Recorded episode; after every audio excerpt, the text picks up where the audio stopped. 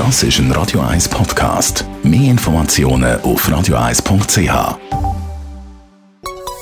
Der Konsumententipp auf Radio 1 präsentiert von comparis.ch, einem führenden Schweizer Internetvergleichsdienst. comparis.ch ja, Frederik Papp, Finanzexperte bei Comparis. Es gibt schon seit einem Zeitpunkt praktisch kein Zins mehr auf Bankkonti. Wenn überhaupt, dann nur ein Mini-Zinsli.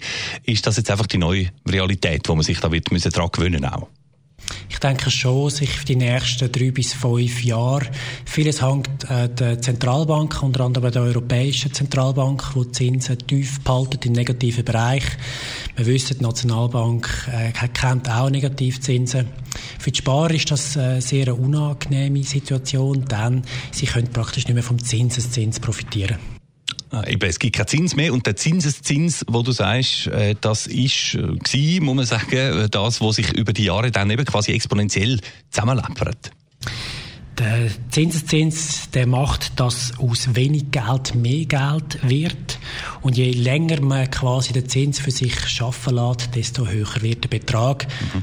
Ein kleines äh, Rechnungsbeispiel, wenn ein 30-Jähriger ähm, heute 200 Franken pro Monat auf sein Sparkonto einzahlt und ist ein hypothetischer Wert, aber angenommen, er kommt 3% über, dann hat er nach 35 Jahren, also wenn er in die Pension geht, 150'000 Franken angespart. 63'000 Franken davon äh, sind Zinsen. Der Zinsbeitrag, der ist heute minimal geworden. Ja, und das heisst, was, was muss ich jetzt eben machen, wenn ich das nicht habe, heute als Sparer?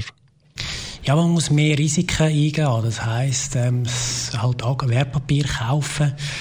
Aktien kaufen. Es kommt natürlich auf den Anlagehorizont drauf an. Je länger äh, man das Geld möchte ähm, äh, anlegen, desto mehr Aktien kann man kaufen.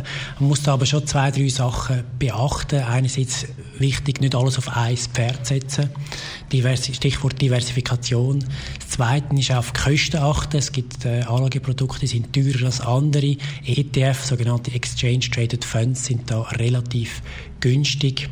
Wichtig auch, nur in Anlagen investieren, die man kennt, die auch einfach sind. So komplizierte Anlageprodukte ist nur etwas für Profis.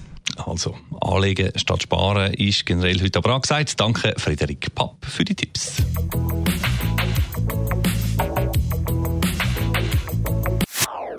Das ist ein Radio 1 Podcast. Mehr Informationen auf radio1.ch.